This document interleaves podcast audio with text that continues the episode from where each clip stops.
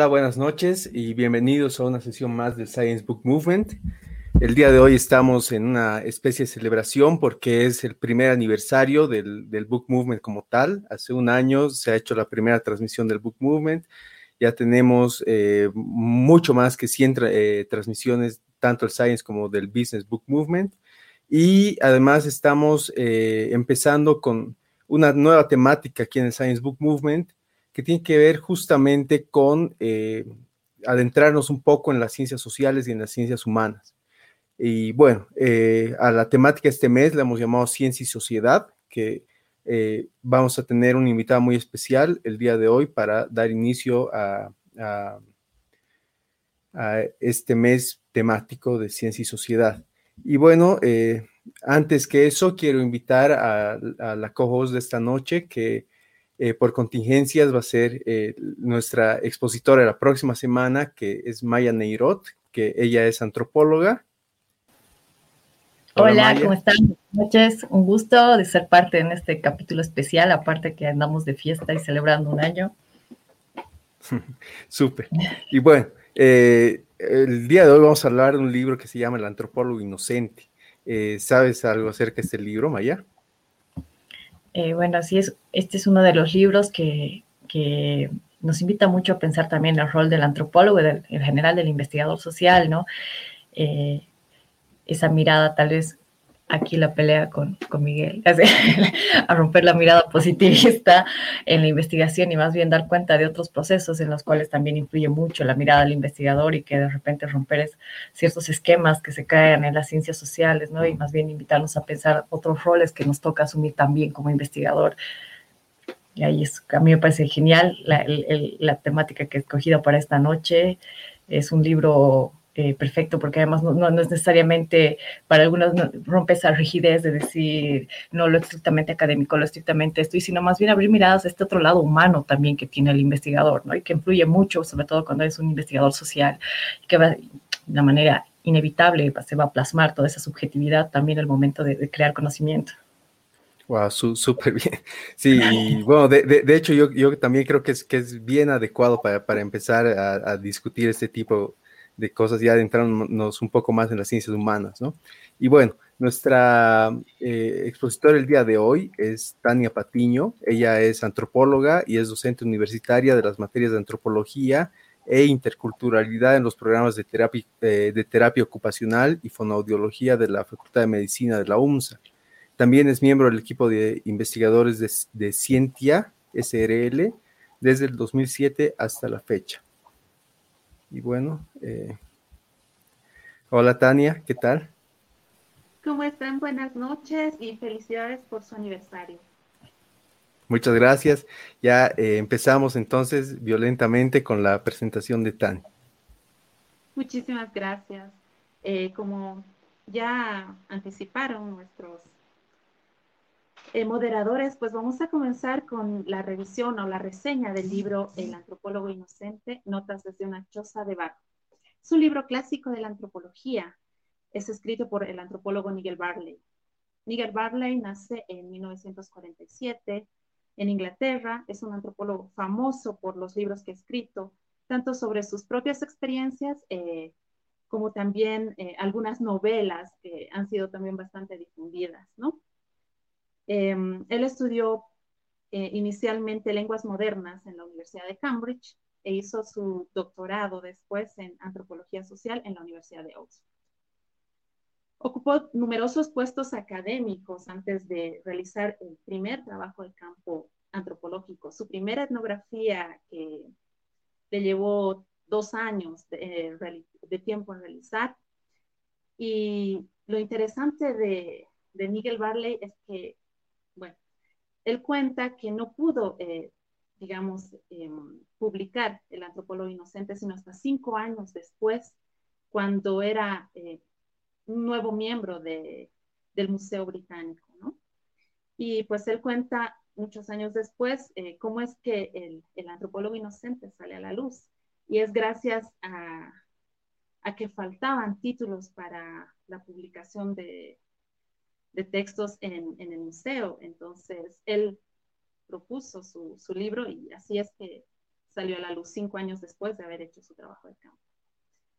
A partir de ahí, eh, realizó muchos otros trabajos, si podemos pasar a la siguiente diapositiva, eh, muchos libros, eh, como por ejemplo una segunda parte de su trabajo de campo, también realizó en Camerún, que es Una plaga de orugas, Bailando sobre la tumba, Island of, of Demon, estructuras simbólicas, la, eh, la, exploración de la cultura de los doguayos, eh, no es un deporte de riesgo, la vida de un gato en el Museo Británico, entre otras obras que, publicó el autor.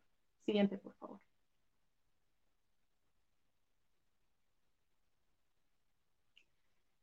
Bien, eh, el antropólogo inocente se constituye un texto más autobiográfico que etnográfico, pero es en realidad un eh, un texto que, que, esboza todo el proceso de investigación etnográfica, que va desde la decisión eh, que el antropólogo toma de qué lugar va a investigar, a qué población va, va, va a llegar para hacer la investigación etnográfica, pasando por cómo va a gestionar los recursos y una vez conseguidos los recursos, cómo es que va a llevar a cabo toda la logística hasta llegar al lugar donde va a ser la investigación pues en el año 1976 Miguel Barley consigue em, los fondos para ir hacia Camerún, en África, a estudiar un grupo que eran los uruguayos. En realidad fue motivado por un colega suyo en el momento en el que estaba empezando a dar clases en la universidad.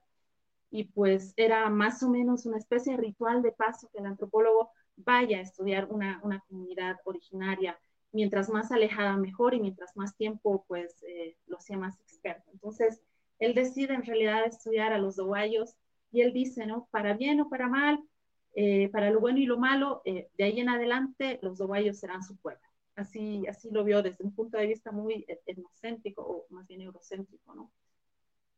Ah, así es como después de dos años, él logra gestionar dinero para, para irse al África estudiar a los uruguayos. Primero, obviamente, estudia todo lo referente a, los uruguayos escritos hasta ese entonces.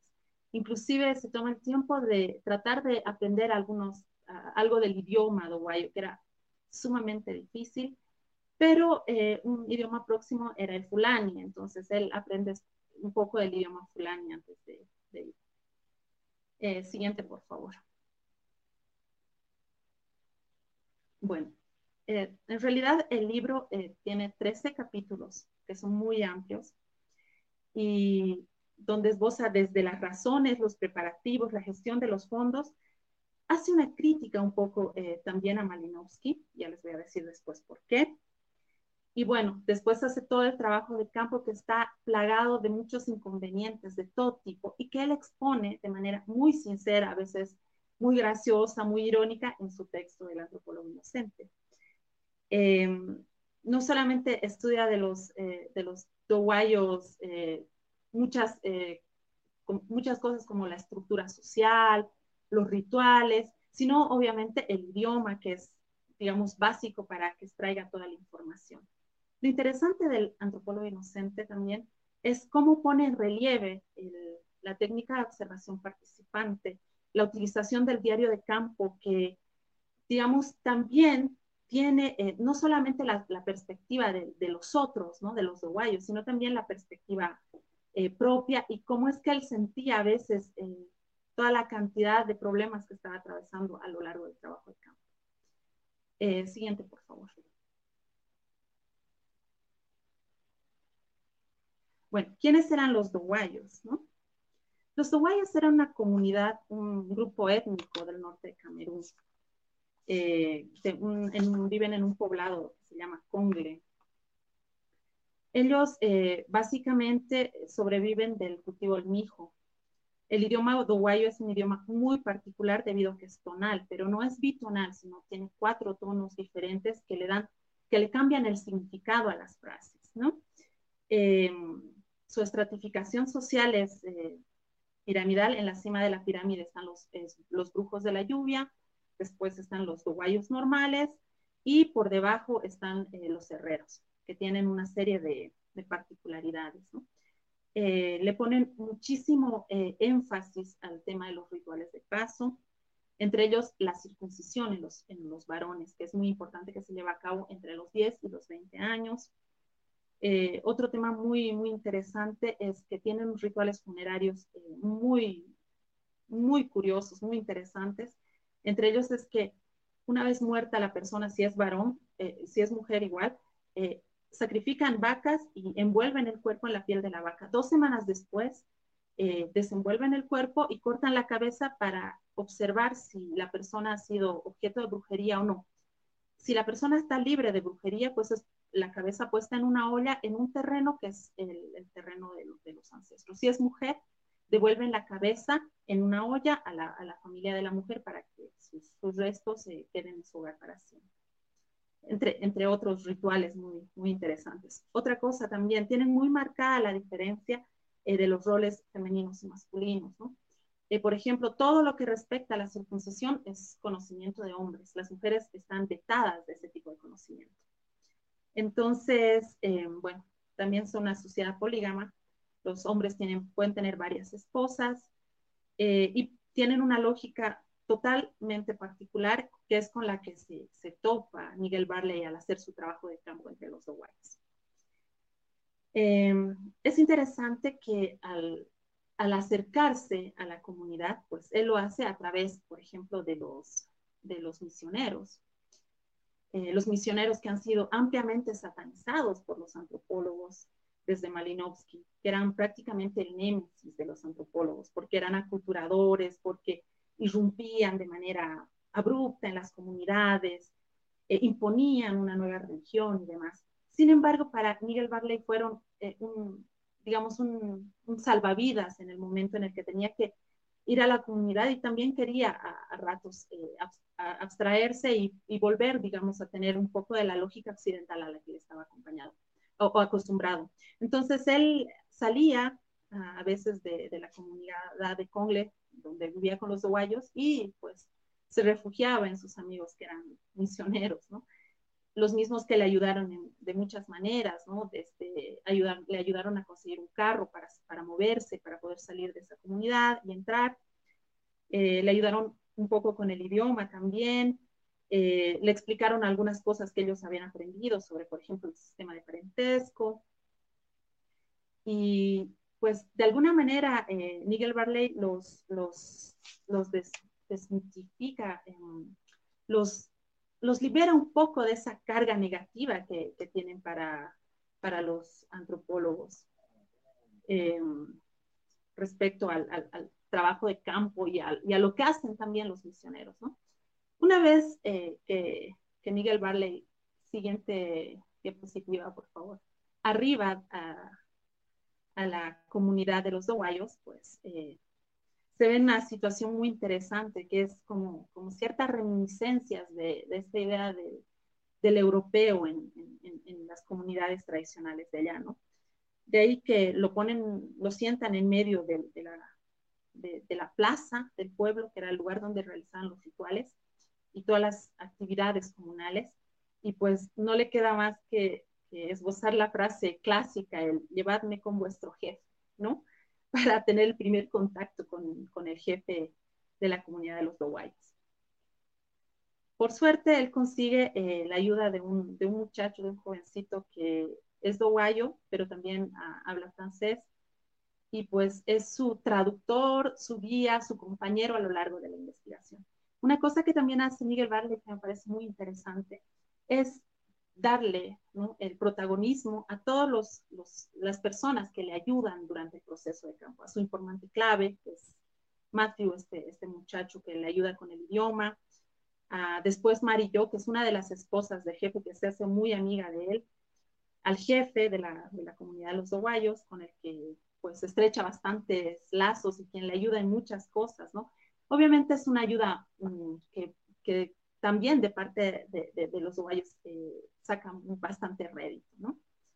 Eh, de alguna manera, Nickel Barley le da, le, la, le da la vuelta a la tortilla porque eh, él fue a la comunidad con la idea de que ese iba a ser el pueblo suyo, su propiedad, su, su digamos, lugar de conocimiento científico, ¿no?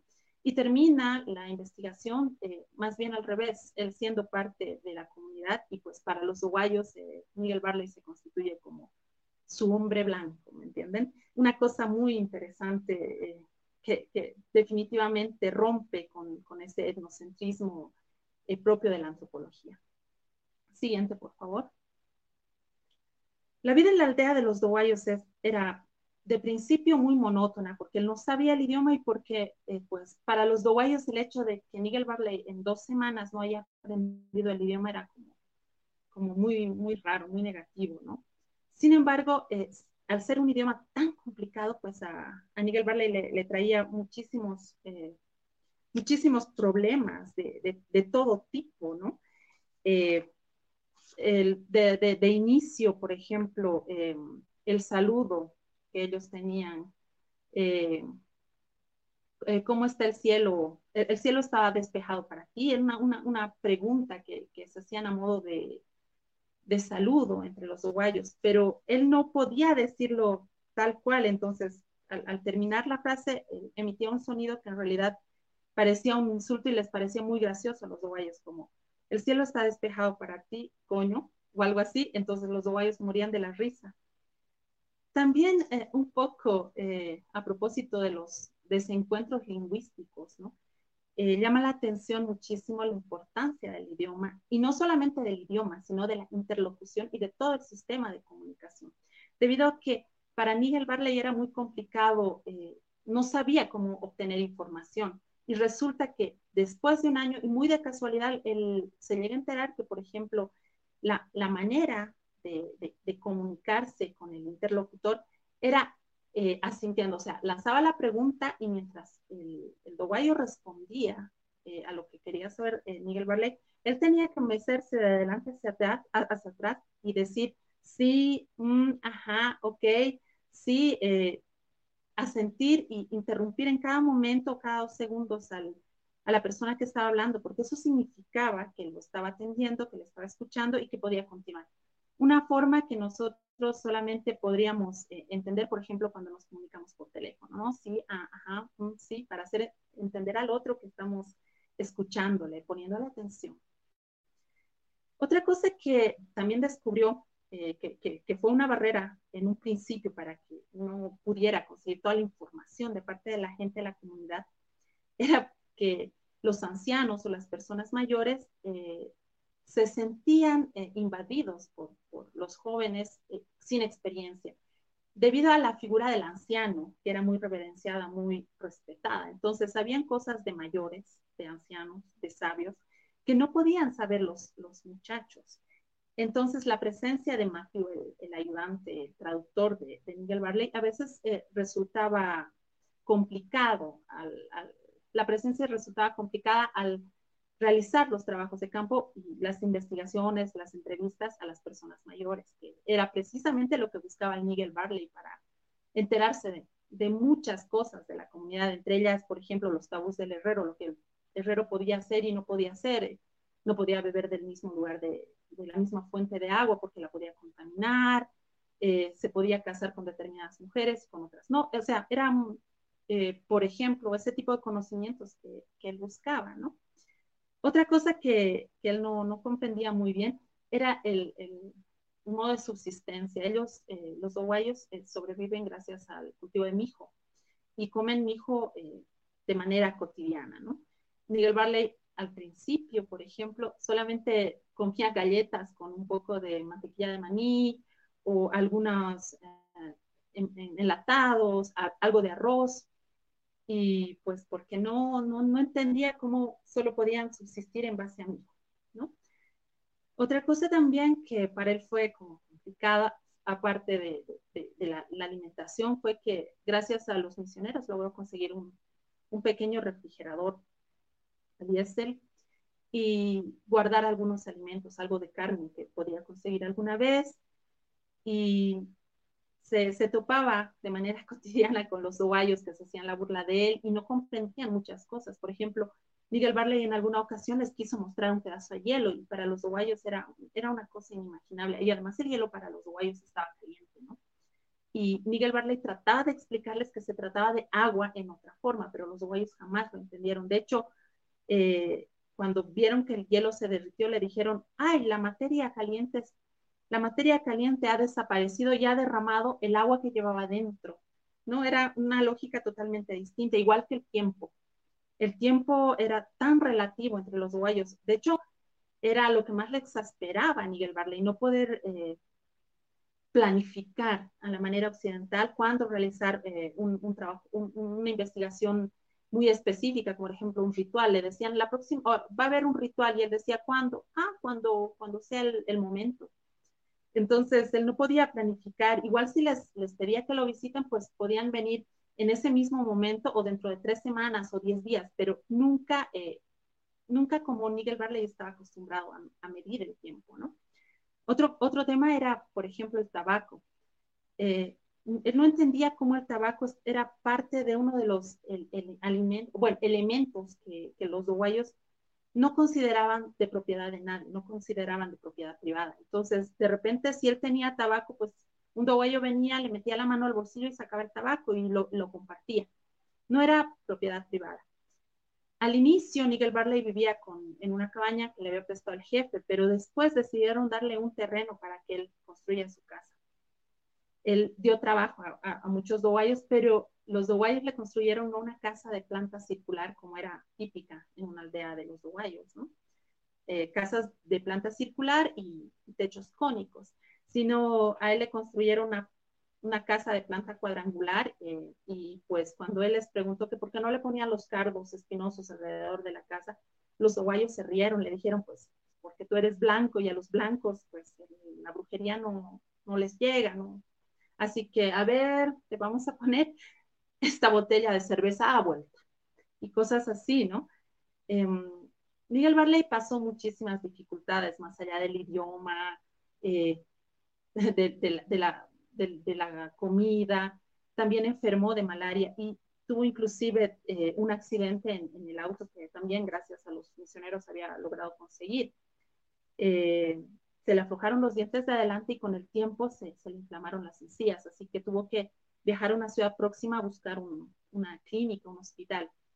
Y una vez llegado al hospital, pues había mucha gente y vi un tipo de blanco ahí donde había un título de la Universidad del Lyon de odontólogo, entonces como que sintió un poquito de, tranquilidad, se sentó en el lugar de, en el asiento del paciente y pues trató de decirle al hombre que estaba vestido de blanco, que era un, africano vestido de blanco, que, que, los dientes eh, se le habían inflamado. Entonces, sin más ni más, el, el, hombre que él pensaba que era el dentista se dio la vuelta y con una tenaza le arrancó los dos dientes de adelante, sin preguntarle ni decirle nada.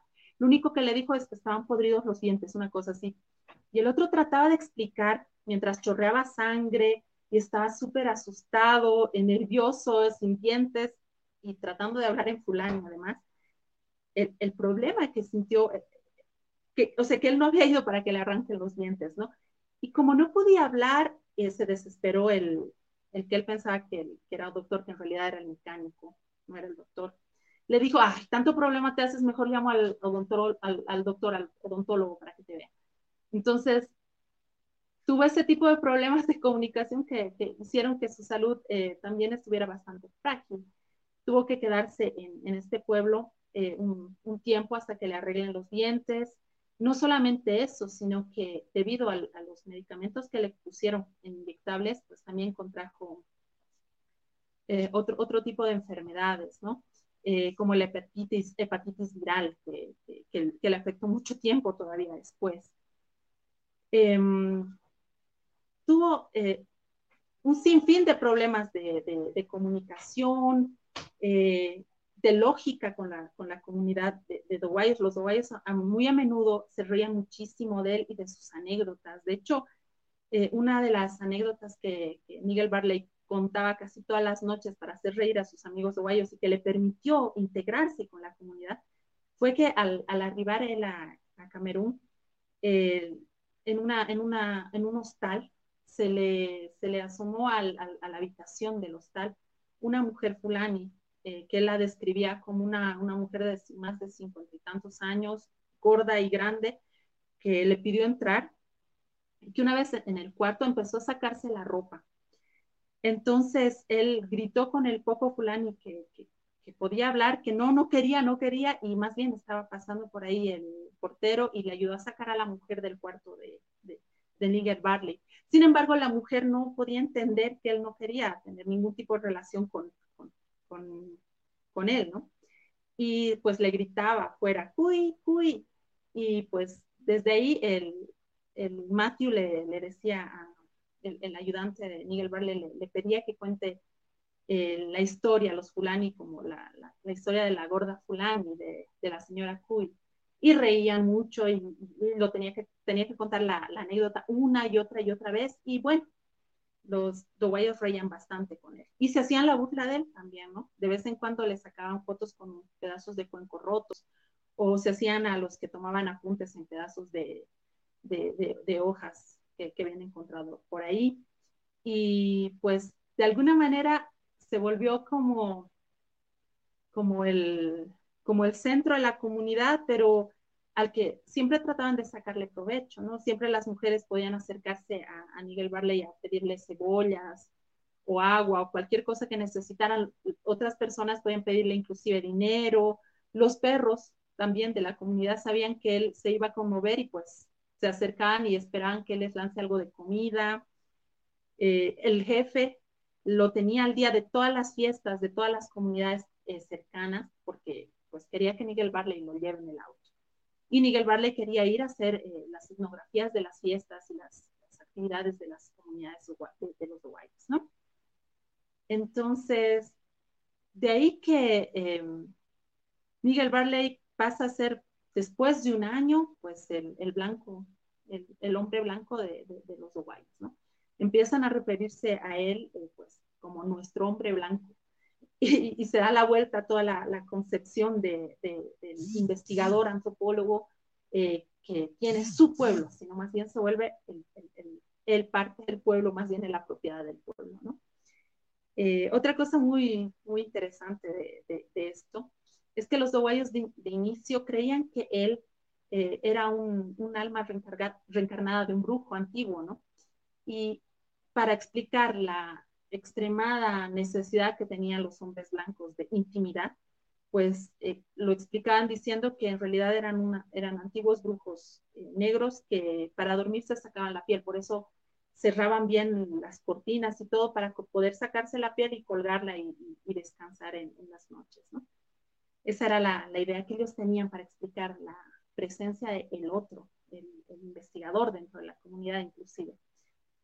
Les sorprendía muchísimo que Nigel Barley pudiera caminar muchas horas bajo el sol, porque ellos concebían al hombre blanco como delicado, de piel, de piel sensible, eh, inclusive cuando, cuando le invitaron una bebida fermentada, que para nosotros podría ser parecido a algo la chicha, una bebida fermentada de mi hijo, pues sabiendo cómo era Nigel Barley, pues los doguayos hacían limpieza del, del, cuenco en el que le iban a invitar un poco de, esta bebida, eh, utilizando las lenguas de los perros, ¿no? Les pasaban a los perros el, cuenco para que lo limpien y ahí les servían la bebida a Nigel Barley, que por cierto se la tomaba. Eh, y así, ¿no? Muchísimas anécdotas en este libro que eran son anécdotas muy divertidas. Cuenta también, por ejemplo, que todas las noches tenía problemas con, alguna cabra que se le metía al, al, cuarto, a la casa, y destrozaba las ollas y golpeaba todo, y él la, tenía que sacar, o los murciélagos o, pequeños eh, vampiros que entraban en la noche, él decía, la mayoría dice que, estos animales tienen un, radar muy fino, pues yo no creo eso, porque generalmente entraban a mi cuarto, se golpeaban con todo y terminaban aleteándome en la cara. Eh, cuenta infinidad de, problemas que tuvo con la burocracia, una burocracia, eh, digamos que bastante híbrida entre, entre una un remanente de una administración francesa, e inclusive alemana, y eh, pues al, estilo africano, ¿no? donde las cosas se perdían, donde las cosas subían de precio, donde se lo, lo, mandaban regresar a hacer algún trámite dos, tres, cuatro, cinco veces y así. Este, este trabajo eh, critica, o Nigel Barley en este trabajo critica muchísimo la, la hiperobjetividad que se decía que tienen los, los investigadores, los etnógrafos, pone en evidencia que, que todos tenemos vulnerabilidades, ¿no? Y al regresar eh, Miguel Barley a, la, a, su país de origen, a Inglaterra, pues él, él ya no se siente el mismo. De hecho, empieza a cuestionar tanto la, lo que es la realidad, eh, lo que tiene en, lo, que tenía en, Camerún, en, entre los uruguayos y lo, que tenía luego en, la academia, en el mundo occidental. Tanto es así que después de seis meses él regresa con los uruguayos. Porque no había terminado de hacer las etnografías que él quería. Eh, logró eh, etnografiar, por ejemplo, cómo es que trabajaban los brujos de la lluvia, logró eh, conocer un poco del sistema de parentesco, algo de los sistemas simbólicos, pero no había podido estar en, en el año de la circuncisión de los, de los varones. Eh, logró eh, conocer que había un, una relación eh, paralela entre, entre el ciclo de siembra-cosecha del hijo con el embarazo de las mujeres, logró tener datos etnográficos muy interesantes, ¿no? que después eh, los plasmó de manera muy, muy interesante en el libro de la antropología. Eh, siguiente, por favor. Bueno, a modo de conclusión, eh, debo decir que este libro rompe con todas las estructuras eh, que, que, habían mostrado, digamos, a partir de los trabajos de Malinowski, las etnografías, ¿no? Súper objetivas, súper alejadas en, términos de apasionamientos y, digamos, eh, complicaciones que puede tener el investigador. Inclusive la visión del investigador estaba, trata, trataba de ser bastante objetiva y no se lo mostraba eh, de su manera más, más vulnerable, ¿no? Eh, en realidad, este, este trabajo eh, incluye e individualiza a todos los personajes que le han ayudado a realizar la investigación, algo que también eh, no se visibilizaba mucho en, otras etnografías. Y pues eh, restituye, como les dije, la importancia al, diario de campo, a la observación participante, pero también eh, nos muestra todas las debilidades y todas las preconcepciones que a veces tienen los investigadores, ¿no? Y todo lo que puede llegar a, a resultar de esto en una investigación donde no se exponga eh, también el punto de vista de manera explícita del, investigador. Eh, definitivamente eh, es una obra que todos los antropólogos deberíamos, deberíamos leer dentro de los clásicos.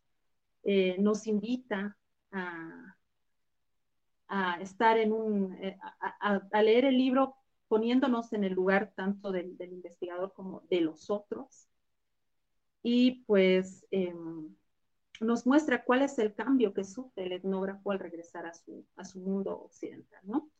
Ah, ya al momento de, de, escribir la etnografía, pues eh, el tiempo borra casi siempre todas las cosas malas que le han sucedido, todos los percances y, pues se muestra de, de, una manera muy romántica también la, la investigación de campo. Eh, eso de manera general. Gracias. Buenísimo, Tania. Realmente me ha parecido una, una revisión muy, muy interesante. Y bueno, como, como te decía ayer, eh, yo estoy, estoy, todavía con la, con la duda, ¿no? De, de, de, qué tan, digamos, lectura de cabecera para un antropólogo es realmente. Y también el, de, de, este otro asunto de, la objetividad, ¿no? Que vamos a hablar un poco más adelante, que, como te decía ayer, yo realmente me he desayunado con el, con el asunto de que los antropólogos o la gente de ciencias humanas, hasta cierto punto en la historia, creía en una objetividad, eh, digamos, absoluta, ¿no? Que sabemos ahorita que tal cosa no existe, ¿no? Pero, en fin. Eh, eh, Maya, ¿qué te ha parecido la revisión? Esto es súper lindo. Gracias, Tania, por compartirnos este libro tan, tan eh, que además nos, nos invita tanto a pensar, ¿no? un libro que está redactado como que para, de una manera, ser tan divertido, pero en realidad plasmarte tantos problemas metodológicos y teóricos, ¿no? Que damos por juntado, a mí una parte que me encanta del libro es ese tema de decir, bueno, uno tiene toda la teoría de campo, pero cuando vas a campo te encuentras con algo totalmente diferente, ¿no? Y ese tema que Barry lo, lo, grafica bien de cómo son estas disputas, estos acuerdos, las negociaciones que uno tiene que llegar para construir su investigación y, y, plantearse estrategias que de repente no estaban planificadas de inicio, pero por cómo se va dando esta diversidad del mundo social y su complejidad, uno tiene que estar constantemente ahí con la bueno, con todas las pilas puestas, con toda la astucia del antropólogo y ver por dónde va a ir caminando en ese camino de responder sus propios objetivos, ¿no? O incluso a veces replantearse los objetivos que, que pasa mucho. Y y otro, una otra parte que a mí me, me, me, llama mucho la atención es cómo él también hace presente la inteligibilidad de, lo, de, de los otros sujetos, ¿no? Eh, esa etnografía que de repente solo describía, ay, sí, sujeto A hace esto, esto, esto, y bueno, que en realidad describiéndolo casi como objeto y no dar cuenta más bien de cómo también impacta la presencia del antropólogo en la comunidad es, es una parte súper importante que nos invita a todos también a mostrarnos también más honestos en la, en la, a la hora de escribir nuestras etnografías, ¿no? También dar cuenta de que no solo somos nosotros eh, entrando a un mundo diferente, sino cómo nuestra presencia también afecta y cómo también vamos a negociar toda esa serie de relaciones que no siempre desde inicio son de acuerdos, ¿no? Siempre va a haber mucha disputa eh, por muchas diferencias, sean culturales, de salud y demás, que se van dando. Muchas gracias, Tania, está súper lindo el libro. Gracias. Pero bueno, que tengan la, la, posibilidad de darle una leída. Es un libro muy fácil de leer, muy divertido, eh, que te pone muchos cuestionamientos, como, bueno, nosotros los cientistas sociales eh, tenemos muchísimos, o sea, salimos de, después de leer el libro tenemos muchísimas, eh, muchísimos conflictos también, ¿no?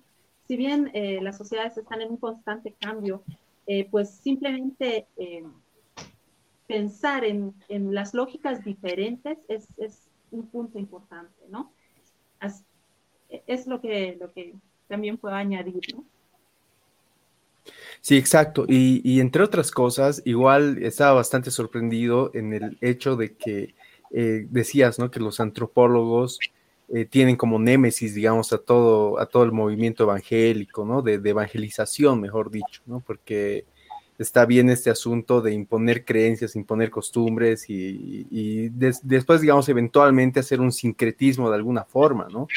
Pero ahí yo creo que también está muy, digamos, tangible este asunto de, de que realmente pues nosotros no, no, no somos, no, no, estamos viendo, digamos, las cosas a través de un vidrio, ¿no? O sea, siempre, siempre tiene que haber una retroalimentación entre las cosas que están interactuando, porque al final se está hablando de interacciones, sean sociales, sean humanas, sean de cualquier otro tipo, son interacciones que eventualmente influencian tanto al que está observando como al que está siendo observado, ¿no? Entonces yo creo que, digamos, todo este asunto de la, de la etnografía, de la antropología y demás, también eh, tiene que ver justamente con eso. ¿no? Yo creo que, digamos, si un antropólogo va a hacerse una etnografía a cualquier lugar del mundo, no va a salir siendo la misma persona.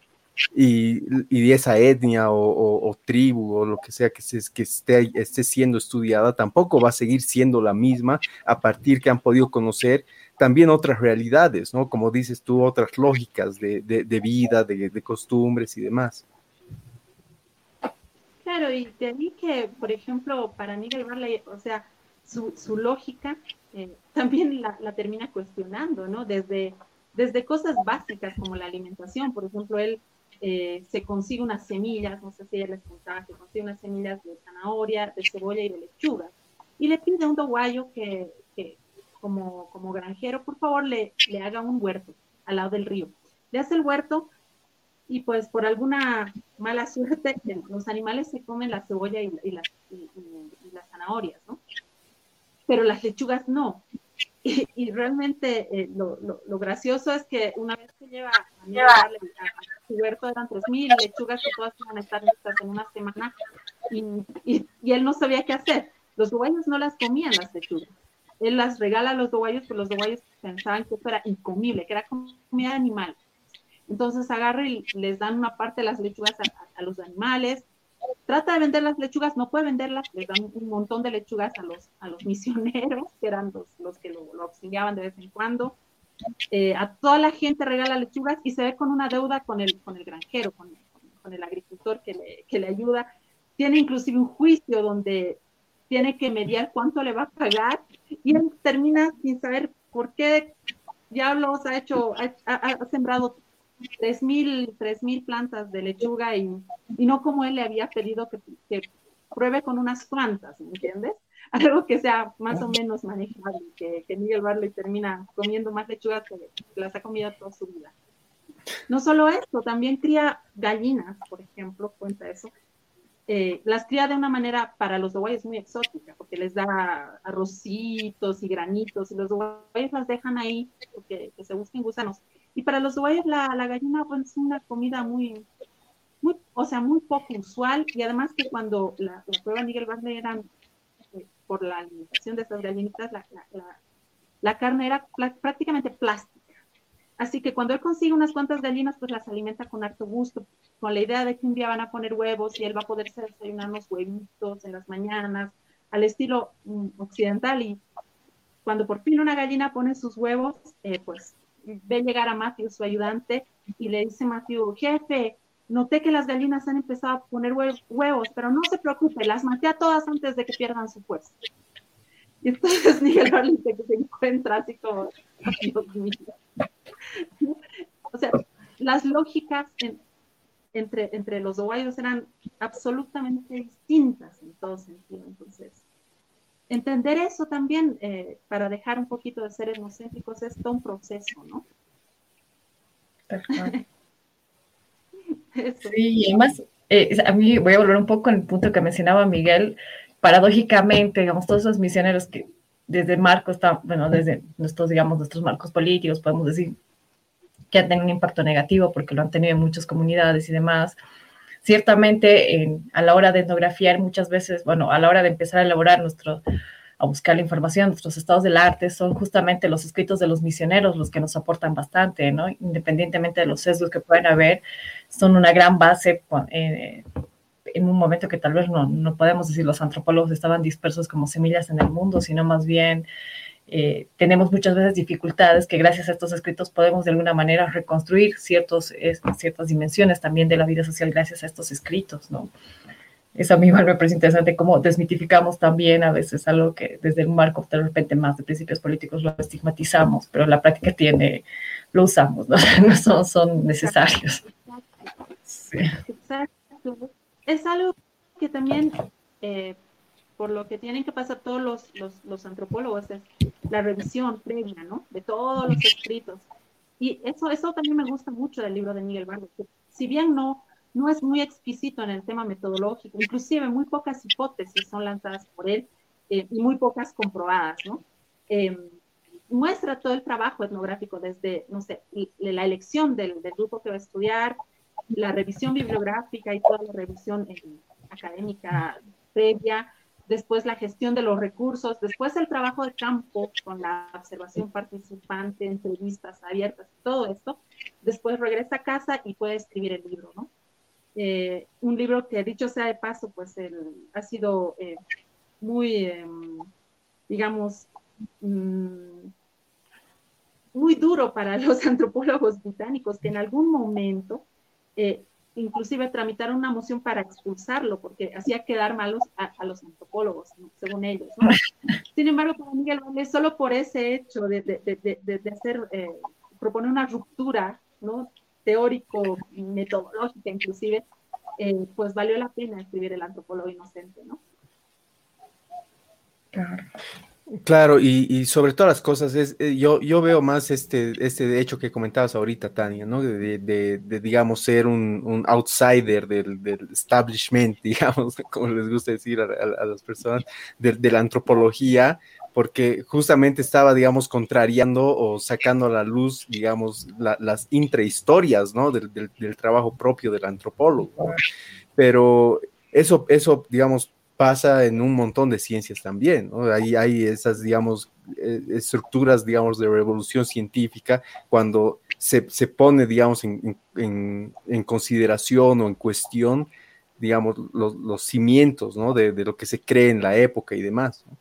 Pero, claro, yo, yo te digo, me, me sorprendo particularmente de, de, un grupo de humanos estudiando otro grupo de humanos que crean que ellos son, que ellos son imparciales, ¿no? O sea, eh, tal vez si estuviésemos teniendo esta conversación hace 80 años, nos parecería natural, digo, ¿no? Pero ahorita es, realmente absurdo.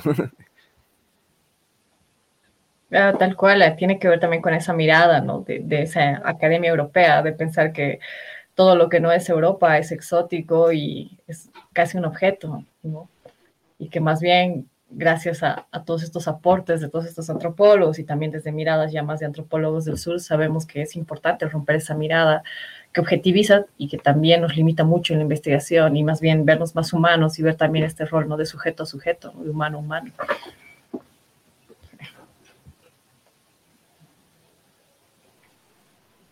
Claro, y, después está este asunto de, las misiones, ¿no? Como, como estaba diciendo Maya, que, claro, eh, yo creo que, digamos, cuando, cuando se ha llegado a América, ¿no? Que, ha habido la misión y la evangelización y todo lo demás, ni, siquiera había la ciencia establecida como, como ciencia, como, como tal, ¿no? Y claro, es, eh, yo creo que ahí es donde reside, digamos, la mayor parte de la, de la incertidumbre o que, que, hay entre las ciencias humanas, las ciencias sociales, digamos, y las ciencias naturales, ¿no? Porque el asunto de las ciencias naturales es que, digamos, nosotros, estudiamos cosas que están aquí, han estado aquí hace millones de años y podemos mm, predecir en cierta forma qué va a pasar con esas cosas, hables del mundo como tal, de los bosques o de la física, etcétera, ¿no? Pero el, el, el problema, digamos, de la antropología, como yo lo veo, y, ahí, ahí, quisiera que, que pongan un poco su cosecha también, es que justamente el hecho de haber tenido interacciones anteriores hace que tengamos que partir, digamos, ya desde, el punto de vista de hacer una metodología para poder estudiar las cosas, de cosas que han sido, digamos, manipuladas o, o, modificadas adrede, ¿no? Durante la conquista y demás. Eh, pero es la única forma que se puede. no, podemos viajar en el tiempo y, volver a hacer las cosas. Eh, hay, por eso hay que partir, digamos, de relatos costumbristas o de las cosas que se tienen escritas de, la época de la, evangelización también. Y, claro, es, es, digamos, desde mi punto de vista, eso también abre la puerta a, mucha, digamos, especulación respecto a las propias costumbres, ¿no? Porque estamos partiendo de, de lógicas, si se quiere, que ya estaban sesgadas de hace, cientos de años, ¿no? Claro, aparte, bueno, algo que, ha cambiado mucho desde, la, desde la época en la que Miguel Barley escribe al inocente, al antropólogo inocente, es que eh, la antropología ah, se ha inmiscuido eh, ya no tanto desde la academia eh, misma, sino ahora hay antropólogos desde adentro, ¿me entiendes? Antropólogos desde las comunidades que hacen etnografías y trabajos desde lo suyo, ¿no? Y además lo exponen. Eso también es un gran cambio que ha habido. Tenemos antropólogos que realmente discuten el hecho de que desde afuera, alguien con una lógica totalmente distinta, escriba eh, a través de su filtro algo que además piensa que es objetivo, que realmente en esencia no lo conoce, ¿me entiendes? Ahora, bueno, tienes antropólogos eh, desde las comunidades, ¿no? Que estudian lo suyo, lo propio y lo exponen desde su propia visión. Eso ha cambiado muchísimo. Es algo, algo que, ahora lo podemos ver. Eh, no solamente en tema de la antropología social cultural, sino también en antropología de género, por ejemplo. Tenemos antropólogos que estudian todo, todo tipo de diversidades, ¿no? personas con diversidad funcional que estudian eh, a las comunidades de diversidad, con diversidad funcional, las personas que no oyen o, por ejemplo, no pueden ver o tienen problemas motores o algunos problemas neurológicos, etc. O tienes antropólogos que estudian em, temas de género, que tienen un género alternativo, ¿no? Y escriben desde adentro. Y igual antropólogos desde el sur, por ejemplo, ¿no? Eh, que son gente de las comunidades que estudia antropología para para mostrar un poco de, su propia lógica al, mundo y pasar por, por, un filtro propio, ¿no? Ellos eh, también ahora han revolucionado el tema de la antropología, ¿no? Ya no, ya no es eh, vista la antropología con ese exotismo que, que, había surgido post-Malinowski, ¿no? El, alejarse, ir lo más lejos posible, ¿no? Ahora los antropólogos estamos en todas partes, hacemos eh, etnografías, ¿no? Hacemos, eh, estudiamos eh, entre comillas, otras, eh, otro tipo de, culturas y subculturas, culturas urbanas. O sea, ha cambiado mucho, pero nos sirve para entender otras lógicas, ¿no? Y el proceso de investigación.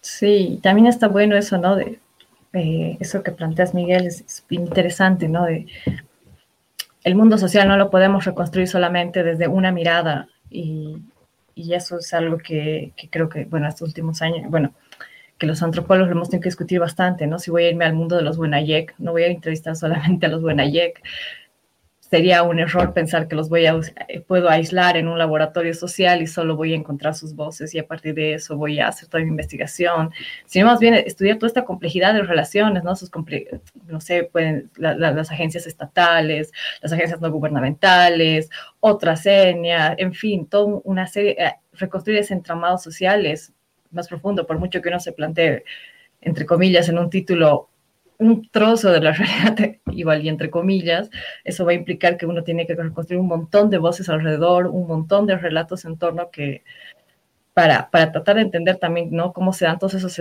escenarios de negociación, de conflicto, de transformación, porque si no sería muy difícil, ¿no? Sería pensar que solo podemos eh, encerrar a un grupo y solo y nos basta con, entre, con, determinados relatos, es, es, cortarnos casi las piernas en la investigación, ¿no? Es, es, es, limitar mucho también el análisis, cuando en realidad el mundo social está plagado de, de relaciones sociales que, que, nos invitan a pensar demasiado y, y que deben complejizarse porque si no, no vamos muy lejos. Wow, sí, sí, exactamente, exactamente. Y bueno, eh, si, si hay, hay, algo que rescatar de la modernidad es justamente que se están discutiendo estas cosas, ¿no? y bueno, eh, ahora tenemos, tenemos unos comentarios.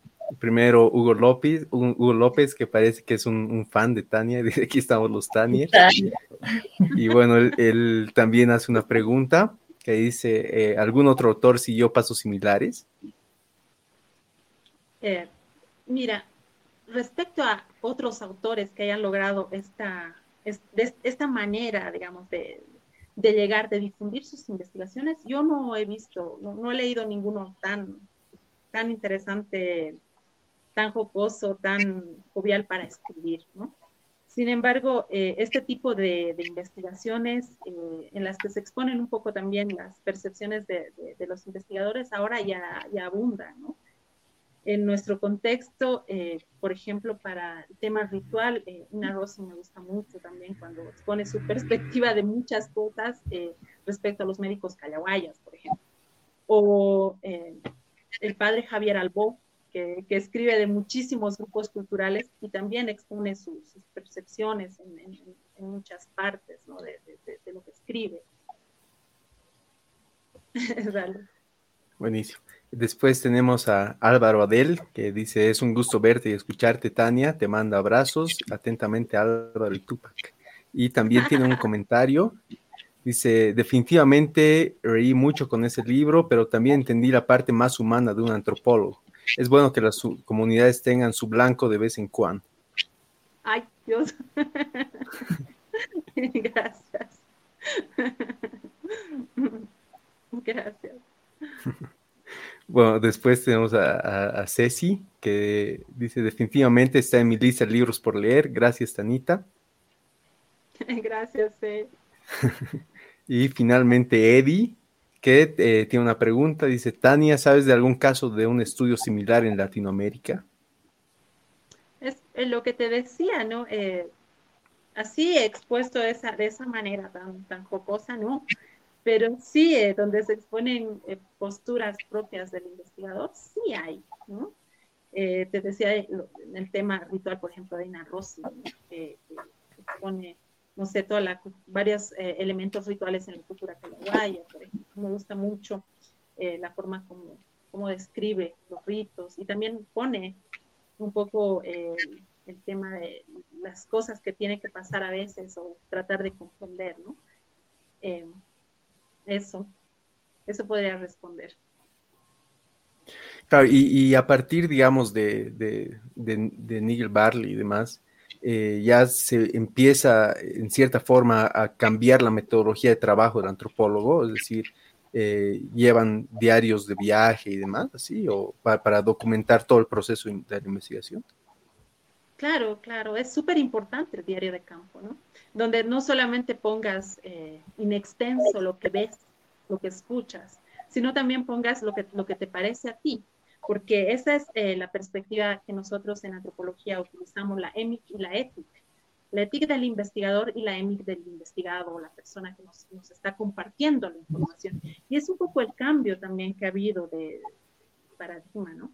Donde ya no es el otro que, estamos nosotros investigando, sino es el otro que nos está compartiendo información. Y muchas veces, eh, de manera eh, didáctica, con sus propios ejemplos, nos está eh, enseñando otras lógicas. Entonces, se, cambia muchísimo este, este, todo este, digamos, este, este, modo de interpretar nosotros, ¿no?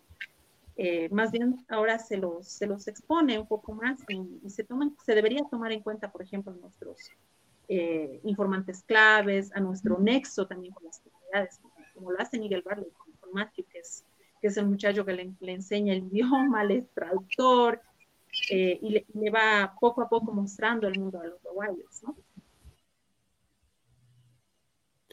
Claro, que interesante, sí, sí. Y bueno, definitivamente yo considero que ahora eh, tal vez la, antropología como tal y las ciencias humanas están tomando mucha más fuerza también en la propia sociedad, ¿no? Para, para justamente empezar, digamos, por buscar cierto tipo de equidades que han sido negadas históricamente, no solamente a grupos étnicos, sino a grupos sociales como tal, ¿no?